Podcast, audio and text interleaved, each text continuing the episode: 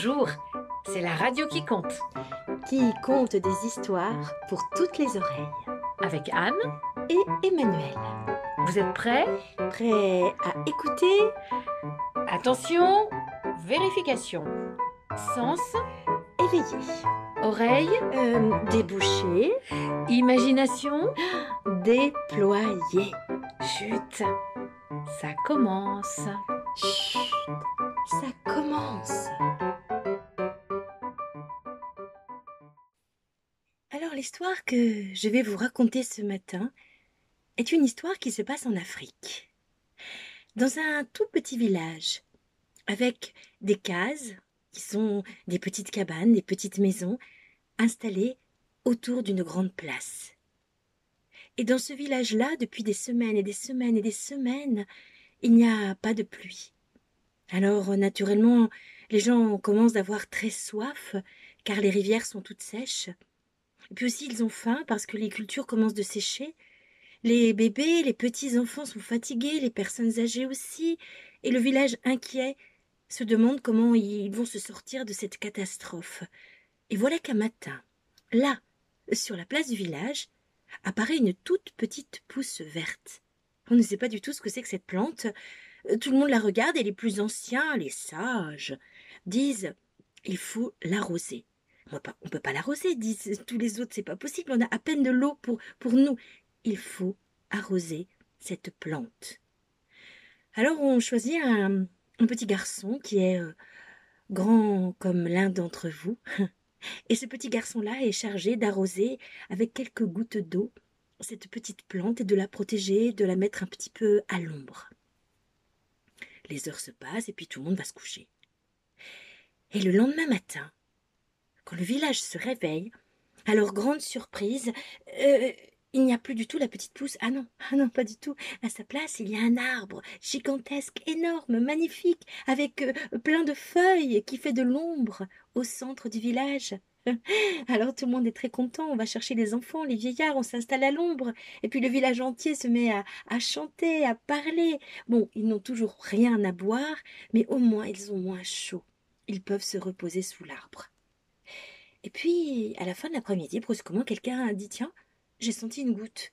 Puis un autre dit Moi aussi, et moi aussi. Tout le monde lève les yeux et s'aperçoit que l'arbre est en train de laisser tomber des gouttes de pluie. C'est un arbre à pluie. Alors on va chercher bah, tout ce qu'on peut trouver euh, des gobelets, des saladiers, des calebasses, des. Ah, tu ne sais pas ce que c'est qu'une calebasse, peut-être? Vous ne savez pas Eh bien, vous demanderez à vos maîtres et à vos maîtresses. Toujours est-il que tout le monde va chercher de quoi remplir pour avoir de l'eau de pluie, et bientôt tout le monde peut boire, on peut arroser les plantes, on peut même se laver, tout le monde se met à chanter, même à danser, et puis tout le monde part se coucher. Eh bien, vous savez quoi? Le lendemain, et puis le surlendemain, le quatrième jour, le cinquième, le sixième jour, tous les jours, l'arbre à pluie fait tomber de la pluie à peu près à la même heure. Et peu à peu, bah, le village va beaucoup mieux. Et voilà qu'un matin euh, du septième jour, un homme arrive. Il est là, euh, tout maigre, tout pâle. Il vient du village à côté. Il a apporté avec lui un espèce de grand saladier et il leur dit Venez, remplissez le moi d'eau, s'il vous plaît. Dans mon village, on est tous en train de mourir de soif, nous aussi. Il paraît que vous avez un arbre à pluie. S'il vous plaît, donnez-moi de l'eau. Mais à ce moment-là, tous les gens du village le regardent et disent Ah non, sûrement pas. C'est notre arbre à pluie à nous. Tu t'en vas. L'homme insiste un petit peu et tout le monde le chasse. Et tout le monde reste sous l'arbre à pluie et attend la pluie qui ne tombe pas. Alors les gens sont un peu étonnés. Ils regardent l'arbre de plus près. D'habitude, l'arbre de pluie fait tomber la pluie toujours à la même heure et ce soir-là, il n'y a pas de pluie. Tout le monde va se coucher, un peu surpris et déçu. Et le lendemain matin, quand le village se réveille, l'arbre à pluie n'est plus là. À la place, au, centre du village, il y a un grand trou. Alors on sort du village, on va voir, et là, entre leur village et le village d'à côté, celui, vous vous souvenez, d'où venait l'homme? Eh bien, l'arbre à pluie est là. Et au moment où ils arrivent, ils voient arriver les gens de l'autre village. Qui s'installe aussi sous l'arbre à pluie. Naturellement, tout le monde se met à se disputer. Vous avez pris notre arbre. Non, il est venu tout seul. C'est notre arbre. Il n'appartient à personne. Et tout le monde se met à se disputer. Il y a un brouhaha, brouhaha, et personne ne veut laisser sa place. Alors ils décident tous de rester là et d'attendre que l'arbre se mette à pleuvoir. Et tout le monde s'installe sous l'arbre. Et on attend la fin de la journée. Ouais, on attend encore. Et il est à peu près six heures, l'heure à laquelle l'arbre normalement fait de la pluie, et l'arbre ne pleut pas. On attend encore et encore. L'arbre ne pleut pas. Et les deux villages décident de rester sous l'arbre au cas où l'arbre recommencerait à faire de la pluie. Aucun des deux villages ne veut céder sa place, et il reste un jour, deux jours, trois jours sous cet arbre-là, et pendant trois jours, l'arbre ne fait pas de pluie.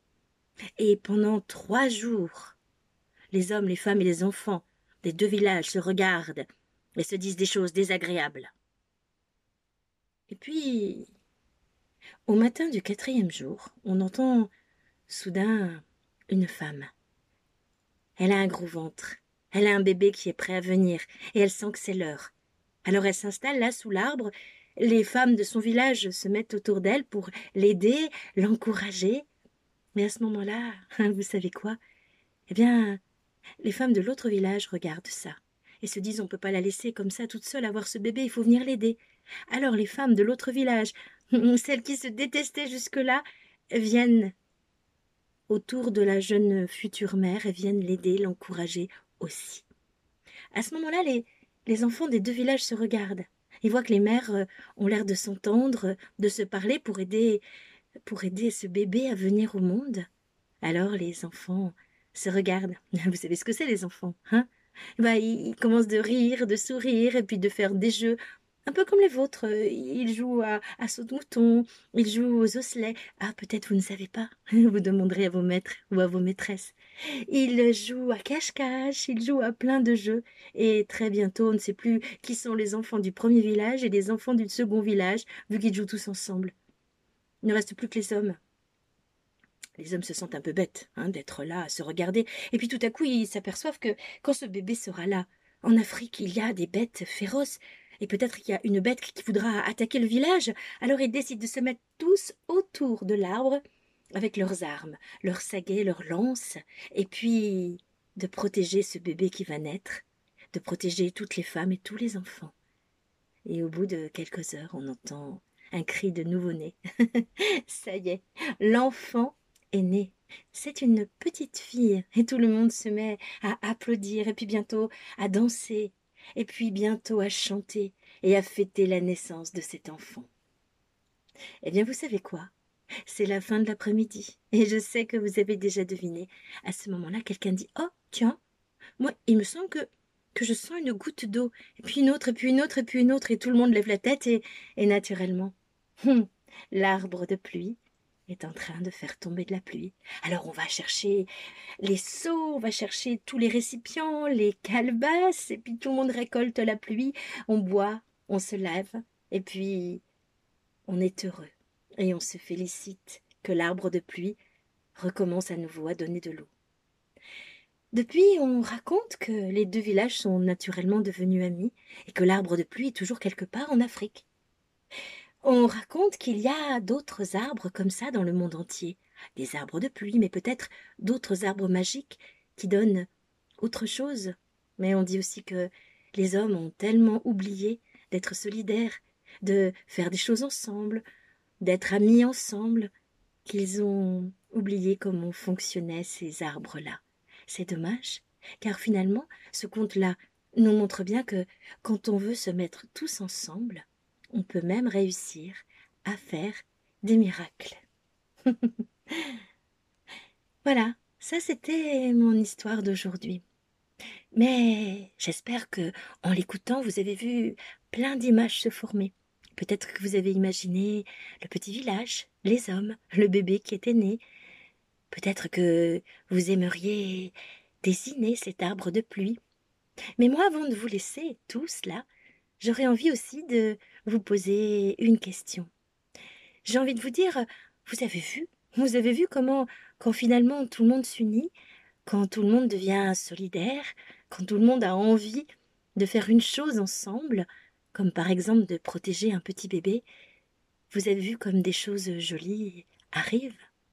Alors vous, dans votre vie, dans votre école, euh, à la maison, est-ce que ça vous est arrivé de faire quelque chose à plusieurs, quelque chose qui, qui, bah, qui faisait plaisir à quelqu'un, quelque chose que vous n'auriez pas pu faire tout seul? Ça, c'est une question qu'on peut se poser. En tout cas, moi, je vous laisse réfléchir là-dessus et puis et puis j'arrête là pour ce matin, mais j'aurai plaisir à vous retrouver bientôt. Au revoir.